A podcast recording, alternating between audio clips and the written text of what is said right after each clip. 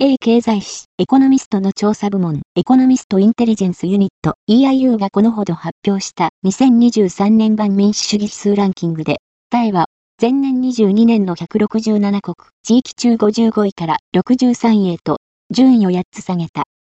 同ランキングは60に及ぶ指標を5カテゴリーに分類して集計し、その平均値を総合スコアとして順位を決めている。